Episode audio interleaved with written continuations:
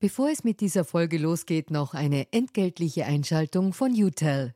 Wie ihr als treue Hörerinnen und Hörer unseres Podcasts wisst, steht ganz offen gesagt für Transparenz.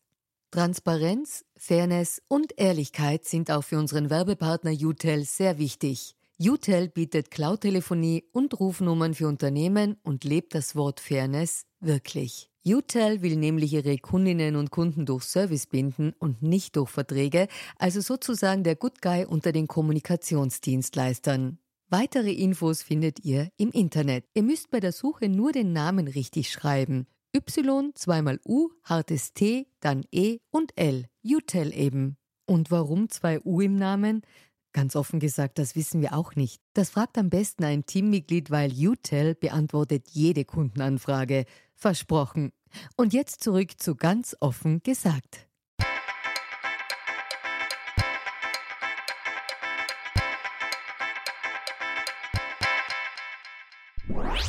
Herzlich willkommen bei einer neuen Folge von Ganz offen gesagt. Heute spricht Eva Weisenberger mit dem PR-Strategieberater Stefan Sengel über die Frage, ist die SPÖ noch zu retten?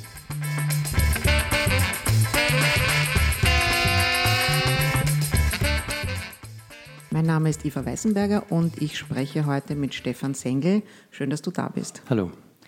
Wir sind per Du, weil wir uns schon recht lange kennen, allerdings gar nicht so besonders gut, wenn ich mich recht entsinne, aber eben schon aus einer Zeit, als du noch deinen Bubennamen, kann man sagen, Bachleitner trugst und deswegen bleiben wir heute bei dem Du, wenn es dir recht ist. Wien ist ein Dorf, bekanntlich. Wie man auch gerade auf Twitter lesen konnte in 200-facher Ausführung. Ja, Stefan Sengel war in seiner Jugend bei den roten Schülern und den roten Studierenden aktiv. Äh, aber seit 20 Jahren bist du als PR-Berater selbstständig. Die Firma, die du gemeinsam mit deinen Partnern betreibst, heißt Skills. Und dazwischen hast du aber immer wieder Ausflüge in die Politik gemacht, eben in Richtung SPÖ und warst 2004 und 2010 Wahlkampfleiter Heinz Fischers, beide Male erfolgreich, war ja dann zwölf Jahre Bundespräsident und heuer eben im SPÖ-Wahlkampf im Juni und im Juli, zwei Monate lang Leiter der SPÖ-Kampagne, bevor du diesen Job überraschend zurückgelegt hast. Also einige Zeit bevor diese ganze Silbersteinkiste explodiert ist. Und die Frage, mit der wir uns heute beschäftigen, lautet, ist die SPÖ noch zu retten? Ähm, die Frage ist, wovor? Aber meiner Auffassung nach ja, natürlich. Ähm, also ich denke mal, ein Wahlergebnis, wo man, ähm, auch wenn es vielleicht nicht so ausgefallen ist, wie man sich das gewünscht hätte, über rund 100.000 Stimmen mehr hat als das letzte Mal, ähm, ist jetzt ähm, äh, auch wenn die Rahmenbedingungen schwierig sind, noch kein, kein Grund, in ähm, Krisenstimmung zu verfallen. Reden wir mal zuerst kurz noch über das Wahlergebnis. Worauf führst du das jetzt zurück, dass es zum Schluss 100.000 Stimmen mehr waren? Ich denke, obwohl bei der Kampagne wahrscheinlich so einiges schiefgegangen ist und ähm, so fast alles eigentlich, was so schiefgehen kann im Rahmen einer Kampagne, ähm, ist sicherlich ein Faktor, dass ähm, der Christian Kern ein ausgezeichneter Kandidat ist, ein ausgezeichneter Kommunikator ist und ähm, letztendlich äh, sehr viele Wählerinnen und Wähler, ähm, sicherlich auch solche, die vielleicht ähm, die SPÖ mal verloren hatte, die dazwischen bei den Grünen waren, ähm, dann gesagt haben, äh, eigentlich wäre es schon gut, ähm, wenn er die Nummer eins bleibt. Hm. Wie du den Wahlkampf äh, übernommen hast, hast du deine Devise bekannt gegeben, die lautete damals mehr Kern, weniger kurz, mehr Themen, weniger Taktik. Wie hätte denn der Wahlkampf ausgesehen, wenn du ihn bis zum Schluss geleitet hättest? Das ist ein bisschen eine hypothetische Frage natürlich, weil ähm, äh, es ist ja nicht so, dass man das jetzt äh, alles alleine gestalten kann, auch wenn man in einer Kampagne drinnen ist. Ähm, prinzipiell glaube ich, ähm, dass in der, in der Schlussphase ähm, man eine Kampagne hatte, die äh, an und für sich ein sehr guter Resonanzboden war, um einfach ähm, die Stärken vom Christian Kern auch äh, entsprechend ähm, darzustellen, er die auch gut einbringen konnte, auch in den äh, TV-Debatten und da sicherlich, ähm, ich sag mal, äh, Veränderung mit Verantwortung vielleicht etwas besser gepasst hat, als ähm, das äh, holen Sie sich, was Ihnen zusteht. Hm. Also da, das war nicht dein Spruch mit einem Wort. Nein, die Slogans waren, ja. die waren alle nach meiner Zeit. Mhm. Um, was gefällt dir nicht an dem Spruch oder was war falsch daran? Nur weil es nicht zu Christian Kern passt oder weil es auch nicht zur Sozialdemokratie passt? Ich glaube, es gibt einen Teil davon, der gar nicht so schlecht passt, aber ich glaube, dass ähm, äh, es natürlich immer ein bisschen schwierig ist, als eine, als eine Partei, eine Bewegung, die ähm, auf dem Grundprinzip der Solidarität aufbaut, äh, gleichzeitig natürlich mit einer Message, die relativ, zumindest einmal vordergründig egoistisch klingt, ähm, um Stimmen zu werben. Christian Kern hat ja auch zum Schluss dann im Wahlzelt, also wie er gefeiert hat, dann doch mit seinen Anhängern und seinen Funktionären ähm, beklagt, dass die FPÖ und die ÖVP rechte Themen vorgegeben hätten, dass es eine Hegemonie von rechten Themen in Österreich gäbe. Und da fragt man sich einerseits, warum schafft die SPÖ das nicht, das umzudrehen? Und andererseits bedient sie mit so einem Slogan, wie dir, was dir zusteht, nicht genau auch dann doch ein rechtes Thema oder eine Individualisierung in der Gesellschaft, die sich gegen Solidarität richtet? Würde ich ein bisschen differenzieren. Also das Thema, das natürlich hier ähm, die ÖVP und äh, die FPÖ äh, entsprechend äh, hartnäckig besetzen, dreht sich so rund um den Themenkomplex äh, Migration natürlich. Ähm, das Thema ähm, Verteilungsgerechtigkeit im weitesten Sinne, dass man natürlich auch in dem Slogan mit dem, was einem zusteht, äh, auch hineinlegen kann. Ähm, das ist natürlich schon im, im, im Wesentlichen ein, äh, ein, sozialdemokratisches Thema.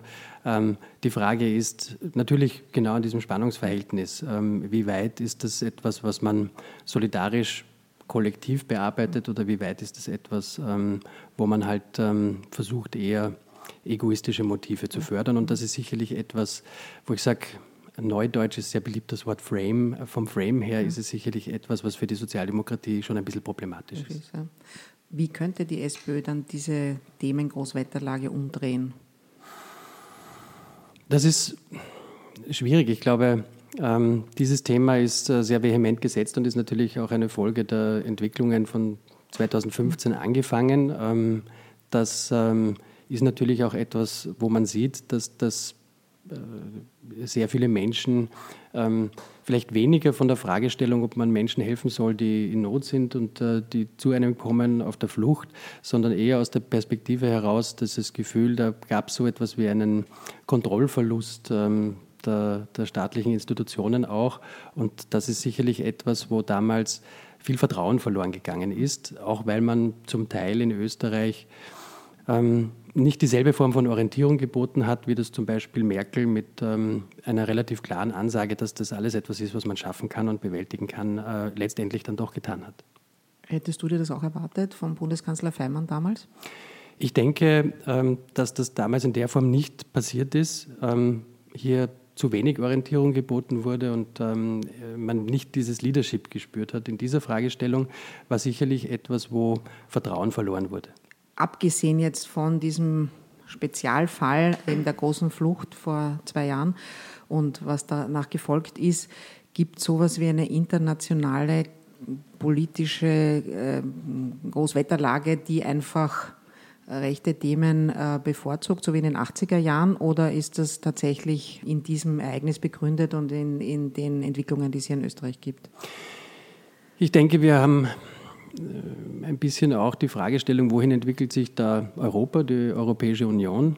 Ähm, einfach weil es hier eine ganze Reihe von Erwartungshaltungen, sagen wir nicht Versprechen, aber zumindest Erwartungshaltungen gegeben hat, die zum Teil einfach sich für manche Gruppen ähm, einfach so nicht eingelöst haben. Und, ähm, und wenn natürlich ähm, äh, hier die, das Vertrauen ähm, äh, in, die, in die Möglichkeiten, ähm, die Gesellschaft auch durch europäische Lösungen äh, gerechter zu gestalten schwindet, dann ist äh, ein Reflex und dieses, ähm, dieses äh, Spannungsverhältnis merkt man natürlich auch in der Sozialdemokratie, ob es nicht dann doch vielleicht vernünftiger ist, auf einer nationalen Ebene unter Anführungszeichen zu retten, was zu retten ist. Und ich glaube, das ist eine der Fragestellungen, ähm, äh, die jetzt die Sozialdemokratie in ganz Europa auch betrifft. Gelingt es, ähm, auf europäischer Ebene ein Projekt zu definieren, mit dem man ähm, die Europäische Union auch sozialer macht, auch die, die Regelungsmöglichkeiten, die es hier gibt, nutzt, um einfach äh, sicherzustellen, dass ähm, von Arbeitnehmerinnen und Arbeitnehmerrechten, diversesten Standards in dem Bereich, in der Lohnpolitik, in der Steuerpolitik, man hier auch sozialdemokratische Aspekte auf europäischer Ebene durchsetzen kann. Denn wenn das nicht gelingt und die Europäische Union, Entschuldigung, denn wenn das nicht gelingt und die Europäische Union als äh, Instrument dazu verwendet wird, ähm, in bestimmten Bereichen ähm, bestehende nationale Standards aufzuweichen oder über Bord zu werfen, dann ähm, schwindet damit natürlich auch das Vertrauen in dieses europäische Projekt. Den österreichischen Sozialdemokraten ist dann aber oft die nächste Wahl halt näher als das große gemeinsame internationale Projekt. Und dann wird wieder auf österreichische Interessen geschaut.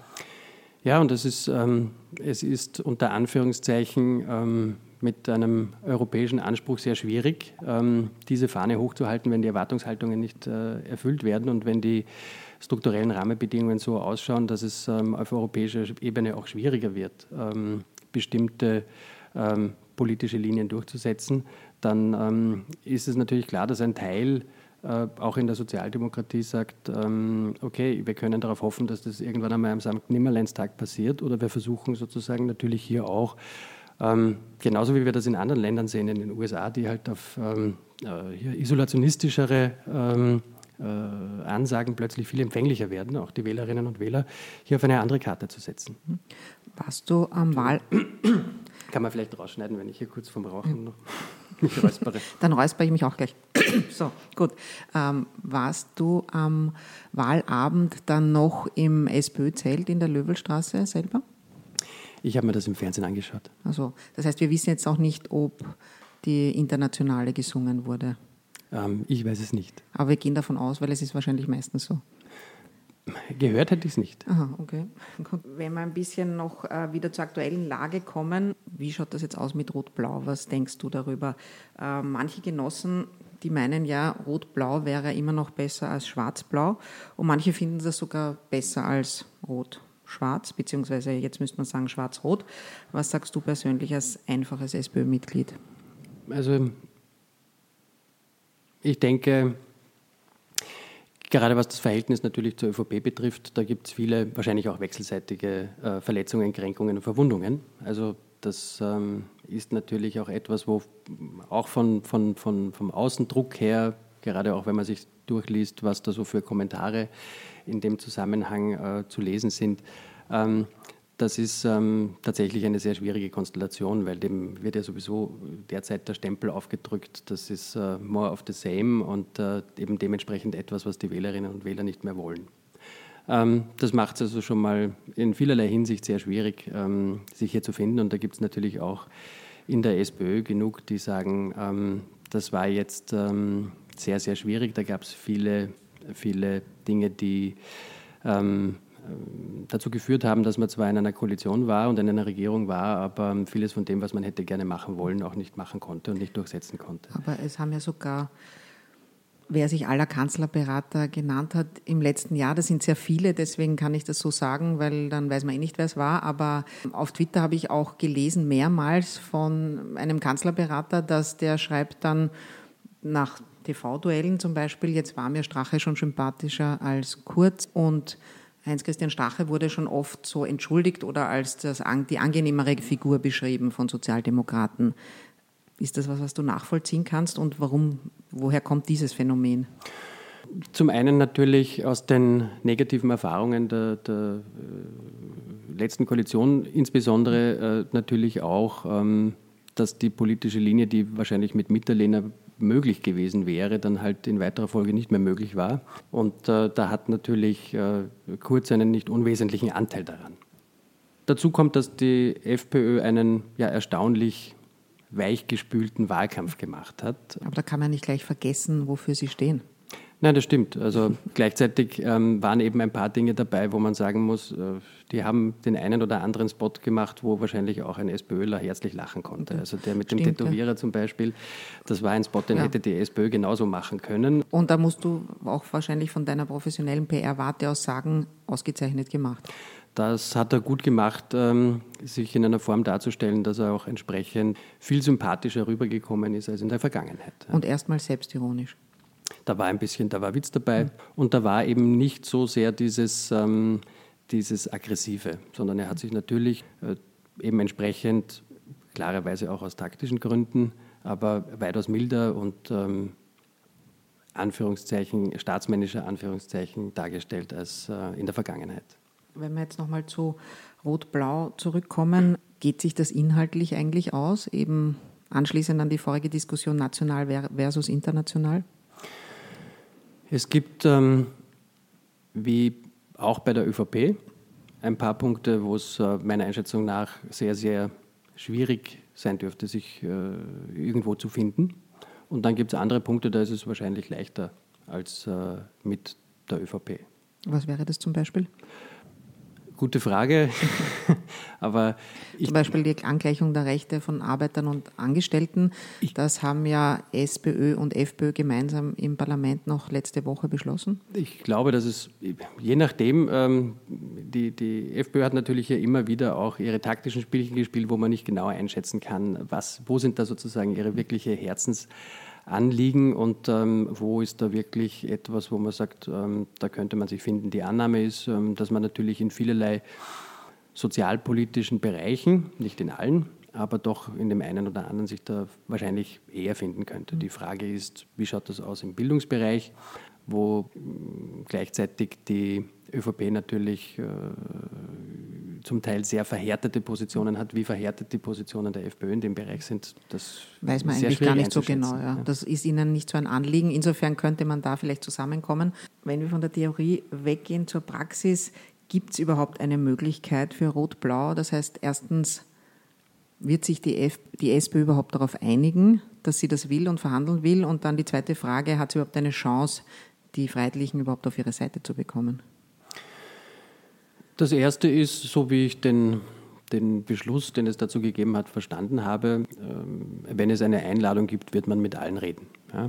Die Fragestellung, die erste Barriere oder Hürde, die ich in dem Zusammenhang sehe, dass, ähm, äh, wenn ich das richtig verstanden habe, die FPÖ darauf besteht, dass ähm, ein bestehender Parteitagsbeschluss der SPÖ zuerst ausgesetzt wird, bevor man überhaupt redet.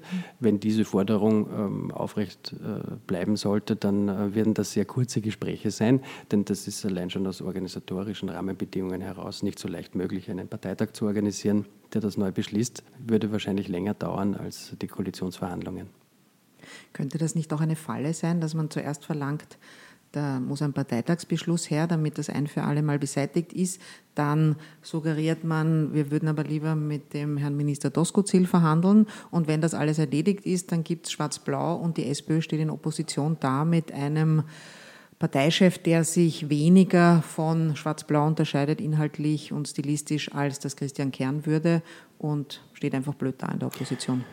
Das könnte erstens tatsächlich eine Falle sein, das weiß man nie bei Verhandlungen. Ich glaube auch gleichzeitig, ähm, dass das sehr schwierig wäre, weil es ja quasi so etwas wie ein Blankoscheck wäre, zu sagen, okay, uh, unabhängig davon, dass man weiß, was wäre denn ein mögliches Paket, auf das man sich einigen kann, zu sagen, man hebt diesen Parteitagsbeschluss entsprechend auf. Da bin ich mir auch nicht ganz so sicher, ob das ähm, bei den Mitgliedern und ähm, in den Strukturen der SPÖ auf so ungeteilte Freude stoßen würde, äh, hier einen, einen Blankoscheck auszustellen. Dann muss man sagen, es ist aber eigentlich völlig illusorisch, weil Sebastian Kurz kann jetzt einfach zügig verhandeln. Die ganze Partei steht geschlossen hinter ihm. Es gibt nicht wahnsinnig viele inhaltliche Hürden. Und auf der anderen Seite Christian Kern, der eigentlich gar nicht verhandeln darf oder die FPÖ möchte mit ihm noch nicht verhandeln, solange er keinen Blankoscheck eben hat. Und Teile der Partei wollen es ja eigentlich auch im Herzen nicht. Das heißt, er kann kein besonders gutes Angebot machen, jedenfalls keines, das die ÖVP überbietet? Also wie gesagt, wenn die, wenn die FPÖ auf dieser Vorbedingung besteht, dann werden das meiner Einschätzung nach eher kurze Gespräche. Mhm. Und meine Eingangsfrage hast du jetzt eigentlich nicht beantwortet, was du selber als einfaches Parteimitglied zu der ganzen Sache sagst. Ähm,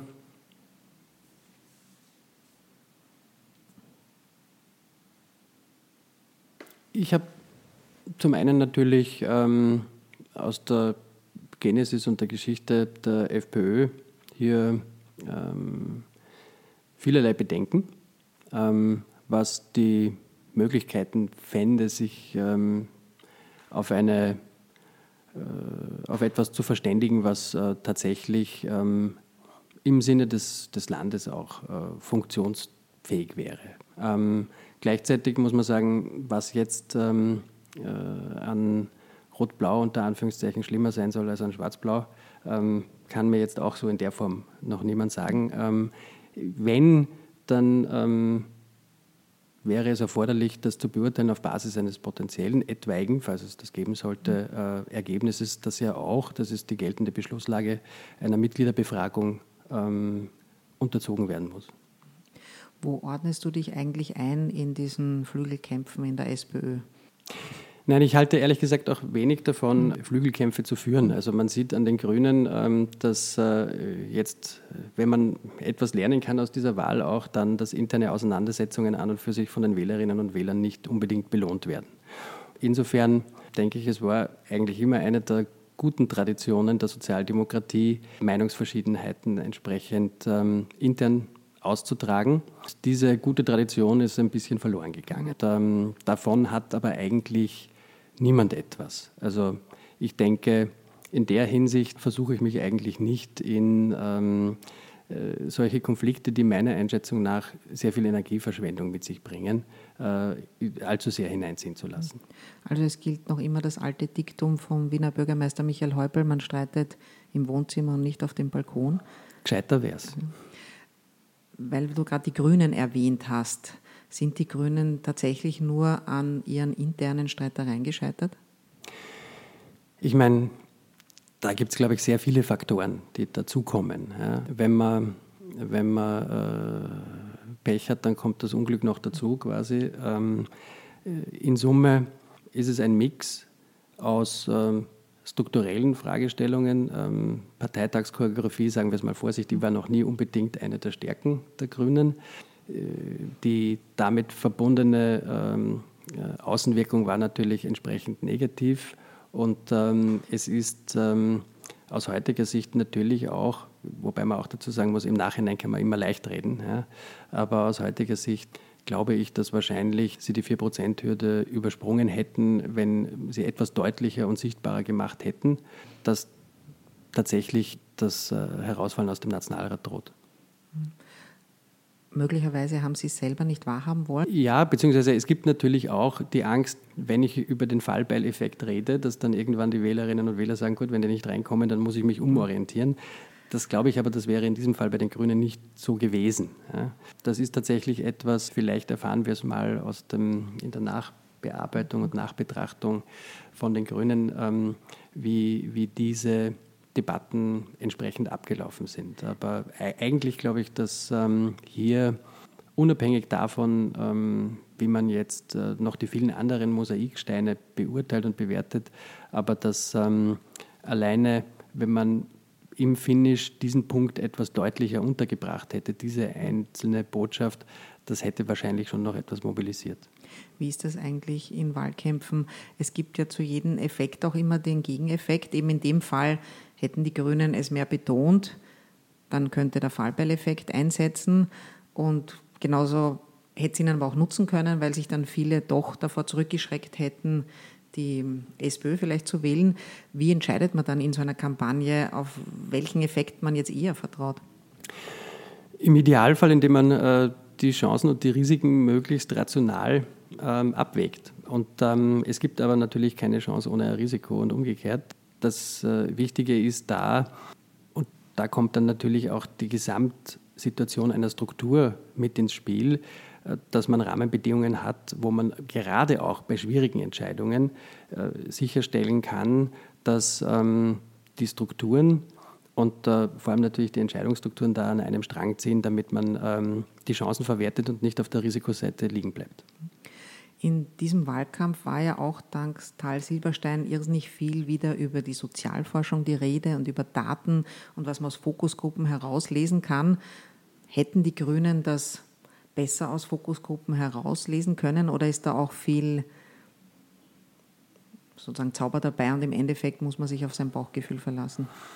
Ich glaube, dass äh, die Meinungsforschung ganz gute Grundlagen liefert, aber gerade bei den Entscheidungen, die halt schwierige Entscheidungen sind, weil man zwischen zwei vielleicht gar nicht so einfachen Optionen äh, dann wählen muss, da hilft einem dann letztendlich natürlich auch nur die Erfahrung und die Intuition. Plus natürlich, je besser man das noch zusätzlich empirisch absichern kann. Aber es ist auch nicht so, dass einem die Meinungsforschung die Entscheidungen abnehmen kann. Weil sie kann einem nur sagen, was ist der Status, aber nicht, wohin entwickelt sich äh, die Meinung der Wählerinnen und Wähler, wenn ich jetzt den Schritt A oder den Schritt B setze. In die Zukunft schauen kann auch die Meinungsforschung nicht. Und ähm, aus dem heraus ist es so, dass man, ähm, dass man überprüfen kann vielleicht, ob gewisse Schritte sich so ausgewirkt haben, wie man das angenommen hat aber es ist sehr schwer äh, zu sagen, was soll ich als nächsten Schritt entsprechend machen, weil das sagt einem keine einzige Umfrage. Das ist eine Momentaufnahme aus der Vergangenheit dann eigentlich schon, wenn man draufschaut. Und darum, äh, glaube ich, ist es wichtig, äh, eben auch Rahmenbedingungen und Strukturen zu haben, die einem bei diesen schwierigen Entscheidungen auch äh, Halt und Sicherheit geben. Wir haben eben in dem Wahlkampf dadurch, dass durch so viele interne Papiere, so viel von Wahlkämpfen und der strategischen Planung dieser öffentlich wurde, äh, sehr viel gelernt auch, wie Wahlkämpfe organisiert werden. Gleichzeitig mischt man das dann auch mit den Kenntnissen, die man aus Hollywood darüber hat. Also diese Fokusgruppen gibt es zum Beispiel auch in den letzten Staffeln von The Good Wife, wo dann jemand zuhört und dann den Geistesblitz hat, so müssen wir sie positionieren, damit die Frauen das und das denken. So stellt man sich da jetzt auch den SPÖ-Wahlkampf vor. Kannst du ein bisschen aus der Schule plaudern, wie funktioniert so eine Fokusgruppe und was für geniale Einsichten gewinnt man da wirklich? Also, so wie in Hollywood habe ich mich eigentlich nie gefühlt, muss ich ganz ehrlich sagen. Gut, es äh, war mehr Gott dann ermittelt zum Schluss. Ja. Fokusgruppen ähm, ist an und für sich ähm, ein sehr interessantes Instrument, um ähm, äh, relativ strukturiert Stimmungsbilder natürlich einzufangen, aber jetzt nicht auf einer Basis, dass man sagen könnte, es wäre repräsentativ. Ne? Also man lädt ähm, nach bestimmten demografischen Merkmalen eine Gruppe von acht Personen zum Beispiel ein, sagt, da hätte ich jetzt gerne ähm, mal eine Diskussion mit ähm, Frauen, ÖVP-Wählerinnen aus ländlichen Gemeinden zum Beispiel, bestimmten Regionen. Und dann ähm, wird entsprechend so eine Gruppe zusammengestellt. Das ist natürlich ähnlich, dass man da schauen muss, dass man eine, eine, eine gute Zusammensetzung in so einer Gruppe hat. Und dann werden strukturiert einfach Fragen gestellt und es wird darüber diskutiert, was so für Meinungen, Ansichten etc. es gibt. Das erhebt keinerlei Anspruch auf äh, Repräsentativität. Also jemand, der sagt, er hat eine Fokusgruppe gehört ähm, und kann deswegen sagen, was die Leute wollen, ähm, so funktioniert es auch wieder nicht. Man hört einfach Sachen, auf die man vielleicht so noch nicht draufgekommen wäre. Also es dient mehr der Inspiration. Und dann kann man die nehmen und kann natürlich schauen, okay, aus dem leitet sich eine Hypothese ab, was die Stimmung ist und kann gezielter in der Empirie dann äh, auch schauen, ist es dann tatsächlich so, wenn ich das jetzt in einer großen Umfrage mit einem entsprechenden Sample dann nochmal abfrage. Aber es ist immer die Kombination ähm, aus diesen qualitativen und quantitativen Instrumenten. Mhm. Also wenn ich mir jetzt den Wahlkampf, den SPÖ-Wahlkampf rückblickend ansehe, dann nehme ich an, dass eine dieser Frauengruppen vielleicht gesagt haben, ja, sie finden den Kern dann doch irgendwie sympathisch, weil der dürfte ja ein netter Vater sein und seine Frau ist auch ganz sympathisch. Und dann gab es diese Videos, ähm, wo er sein Leben präsentiert und mit seiner neugeborenen Tochter am Bauch da so liegt und Kinderfotos von sich und seinen Kindern hergezeigt hat. Das habe ich jetzt geraten. Kann man sich das ungefähr so vorstellen? Es ist so, dass zum Beispiel bei bestimmten Gruppen, und da gibt es natürlich auch spannendere Gruppen, wo man sagt, ähm, da ist vielleicht das Meinungsbild weniger einheitlich. Ja? Ähm, also manchmal fragt man natürlich vorher bestimmte Wählerinnen und Wählerpräferenzen ab und dann werden ähm, dann sehen die Leute auch bestimmte Materialien oder man zeigt ihnen Videos oder Texte oder sonst irgendetwas und ähm, vorher lässt man sie sozusagen geheim abstimmen, was ihre Wahlpräferenz ist und am Ende nochmal. Und wenn ich vorher eine Gruppe habe, wo neun Leute von neun ähm, ÖVP-Wähler sind und dann sehen sie ein paar Materialien und dann sind drei vielleicht ähm, danach äh, haben eine SPÖ-Präferenz, dann kann man schon davon ausgehen, dass diese Materialien wahrscheinlich funktionieren. Okay. Wenn wir nochmal äh, ganz genau zum Wahlkampf kommen, eine Frage, die ich dir jetzt einfach nicht ersparen kann in der ganzen Zeit. Hast du gewusst von der Truppe um Peter Buller und was ihr Auftrag war, diese Fake-Seiten zu machen? Oder ist das völlig spurlos an euch vorübergegangen? Äh, ich habe es nicht gewusst und ich ähm, hätte es mir ehrlich gesagt auch in meinen kühnsten Träumen nicht vorstellen können, dass man äh, so etwas so organisiert. Du schaust mich jetzt auch sehr ehrlich an, ich glaube dir das auch. Die äh, Frage ist, ähm, man kannte ja Tal Silberstein und seine Methoden. Ich glaube, äh, was man natürlich ähm, kannte, war ähm, das Thema Negative Campaigning, also im Sinne auch von äh, vergleichender oder äh, entsprechend angriffiger Werbeformen im Verhältnis zu Werbung, die rein auf äh, die eigenen ähm, Stärken bezogen ist. Das gab es ja auch in der Vergangenheit schon. Das gab es 2006 im Nationalratswahlkampf zum Beispiel bereits, wo es Anti-Schüssel-Werbespots auch im Privatfernsehen zum Beispiel gab. Ähm, und das sind schon Dinge, wo man natürlich wusste, dass da auch äh, es relativ wenig Vorbehalte beim ähm, Herrn Silberstein gibt. Gleichzeitig ähm, hat man da eigentlich relativ früh auch in den Fokusgruppen gesehen, ähm, dass diese Dinge nicht sehr gut ankommen. Ähm, insbesondere in der Konstellation, die man vorgefunden hat, nicht sehr gut ankommen. Also aus diesem Grund heraus ähm, äh, hätte eigentlich mh, kein vernünftiger Mensch gesagt, ähm, das muss man jetzt unbedingt in der Form machen. Auf die Idee mit äh, Leuten, die, ähm, also selbst wenn man auf die Idee käme, irgendetwas in diese Richtung machen zu wollen, es dann mit Leuten zu machen, die für ganz andere Parteien in der Vergangenheit gearbeitet haben. Also das ist äh, ehrlich gesagt wahnwitzig und, und äh, dann auch nochmal in der Art und Weise, was dort gemacht wurde, ähm, in vielerlei Hinsicht irre. Hätte man es sehen können, sehen müssen. Ich glaube, dass ähm, in Kenntnis der handelnden Personen das äh, nicht sehr einfach war, gewesen wäre. Und ähm, in dem Fall glaube ich jetzt wiederum aus der, aus der persönlichen Kenntnis der Personen, dass das etwas ist, was äh, entsprechend hier an den Strukturen vorbeigespielt wurde. Du sagst ja jetzt zweimal gesagt, im Kenntnis der Personen. Du hast ja Tal Silberstein kennengelernt. Was ist das für ein Typ und wie kommt er dann auf die Idee, sowas zu machen, wenn er ja in seinen eigenen Fokusgruppen, wo er der tolle Fokusgruppenguru ist, offensichtlich erkennen müsste, die Österreicher mögen so ein Dirty Campaigning eigentlich gar nicht so gerne? Äh, in der Hinsicht, da war ich auch nicht lang genug dabei. Äh, ich kann da nicht in ihn reinschauen, schlau bin ich nicht aus ihm geworden. Oder könnte es daran liegen, dass er sich denkt, ein kleines Land ist eh egal, der Auftrag ist nicht so groß, ich probiere da mal Sachen aus, die ich dann woanders verwenden kann? Gefühlsmäßig würde ich sagen, für ihn ist jetzt sicherlich Österreich nicht der größte und wichtigste Markt, nachdem er als international tätiger äh, Kampagnenberater unterwegs ist. Und ähm, da ist vielleicht, ich sage mal, die Risikobereitschaft ähm, unter Umständen auch höher, als es anderswo wäre. Mhm. Du hast damals, wie du den Kampagnenchef dann hingeschmissen hast, nie gesagt, warum. Würdest du es jetzt gern genauer ausführen oder war das jetzt alles schon eine Antwort? Es waren private Gründe und der Vorteil bei privaten Gründen ist, dass sie privat sind. Okay. In der letzten Folge von ganz offen gesagt vor der Wahl sprach Ingrid Bodnig mit Sebastian Krause über Wahlkämpfen mit Social Media, eben anlässlich dieser ganzen Silbersteinkiste. Und äh, sie hat da zwei Thesen aufgestellt. Die eine war, dass diese neuen Kanäle ungeahnte Möglichkeiten bieten, eben für verdeckte Wahlwerbung. Und das ist der Grund dafür, dass diese viel niederträchtiger ausfallen jetzt. Und äh, andererseits hat sie aber gemeint, was zumindest für Österreich gelte, dass weil diese Seiten dann eben aufgeflogen sind und so viel heftige negative Reaktionen nach sich gezogen haben, würden vor allem die österreichischen Parteien in Zukunft mit dem Thema vorsichtiger und verantwortungsvoller umgehen. Siehst du das auch so? Ja, das würde ich äh, eigentlich unterschreiben. Ich glaube, es hat vielleicht sogar, ähm, also prinzipiell finde ich es gut, wenn man äh, zu dem Ergebnis kommt, ähm, dass Dirty Campaigning ähm, ein Bumerang ist. Gleichzeitig äh, kann ich mir auch vorstellen, dass äh, es natürlich dann einige gibt, die sagen, uh, soziale Medien, vielleicht sollten wir uns da gar nicht zu so sehr damit auseinandersetzen.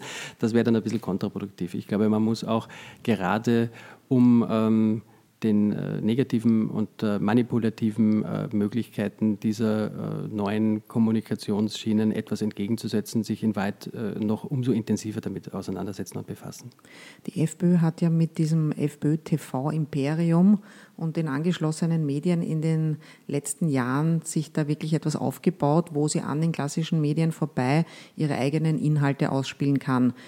Die SPÖ hat das nicht gemacht macht sie es jetzt oder eben nach diesen Erfahrungen lässt sie dann vielleicht wieder die Finger davon?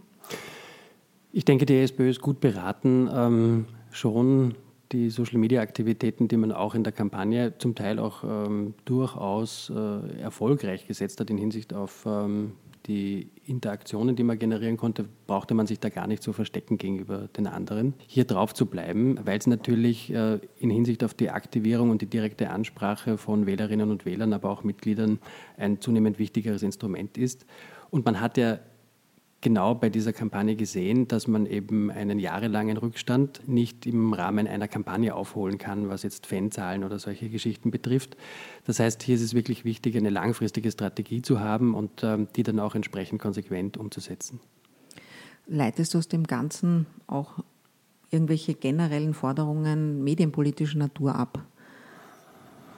Damit habe ich mich jetzt noch nicht so ähm, befasst, muss ich ganz offen gestehen ich glaube, wir erleben halt durch die neuen Medien, dass, die, dass so einige der Institutionen, die man in dem Bereich hatte, ähm, und die, wenn man so will, auch äh, als vertrauenswürdige Quellen hier ähm, eine wichtige regulierende Funktion haben, dass da einiges ins Wanken gekommen ist. Und, ähm, und ich denke, es ist auf jeden Fall etwas, wo man sehr intensiv und, und sehr eingehend wirklich auch darüber diskutieren muss. Gar nicht mal unmittelbar, was kann man da auf der regulatorischen Ebene machen mit Gesetzen, Bestimmungen und so weiter und so fort, sondern es mal wirklich aus einer gesellschaftspolitischen Sicht zu diskutieren, was macht das eigentlich mit uns, was macht das mit der öffentlichen Diskussion, was macht das überhaupt mit Öffentlichkeit. Mhm. Wenn wir jetzt das Gespräch Revue passieren lassen. Wir haben viel über die SPÖ gesprochen, auch über die Grünen, ein bisschen über den FPÖ-Wahlkampf. Viele Expertinnen und Experten sagen jetzt, die Grünen sind aus dem Parlament geflogen, weil sie einfach die falsche Politik gemacht haben oder Politik an nicht nur den Menschen, wie sie immer heißt, vorbei, sondern auch an ihren eigenen Zielgruppen vorbei. Andererseits war da die ÖVP mit einer ich hoffe, ich nehme an, du siehst das als Profi genauso, exzellenten Kampagne, die sich aber von ihrer gesamten Politik der letzten 30 Jahre distanziert hat. Was ist jetzt wichtiger? Welche Politik man macht oder wie man sie verkauft? Ich würde sagen, es bedingt sich wechselseitig. Also ähm, man kann das so leicht dann auch wieder nicht trennen. Aber natürlich in, in, in, in Wahlkampfzeiten, ähm, äh, und da sehen wir schon, ist ähm, die Frage der Kommunikatorinnen und Kommunikatoren, die es auch schaffen, verschiedene Inhalte auf zentrale Botschaften zu verdichten und die glaubwürdig zu vermitteln.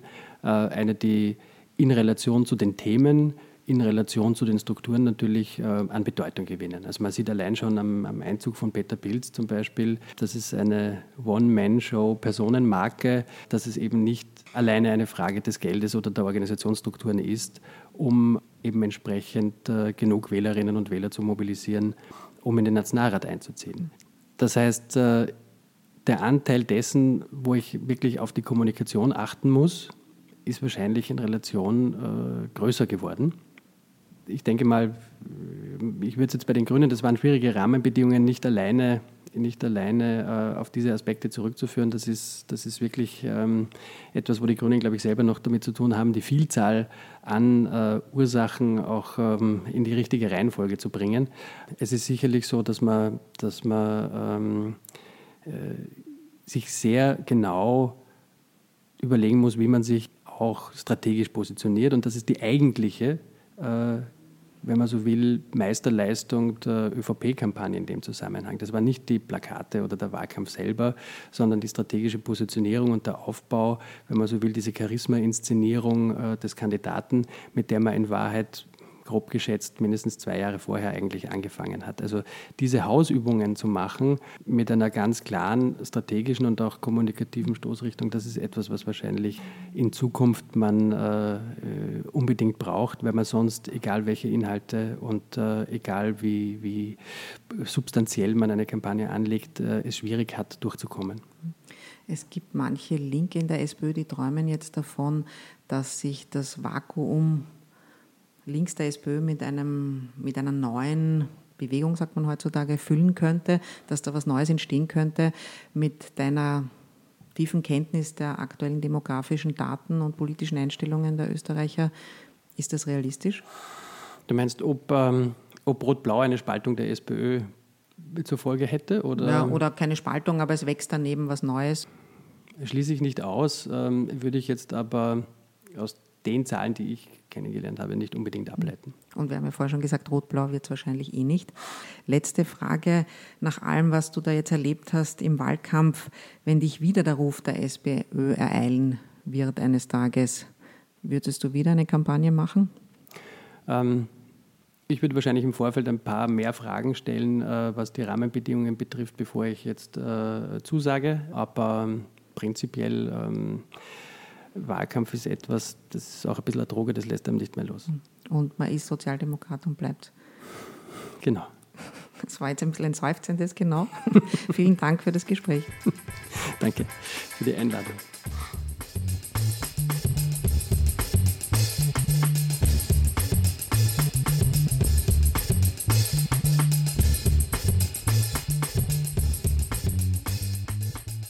Das war's für heute. Wir hoffen, dass es euch gefallen hat. Liked uns, folgt uns auf Facebook und Twitter. Bis zum nächsten Mal bei Ganz offen gesagt.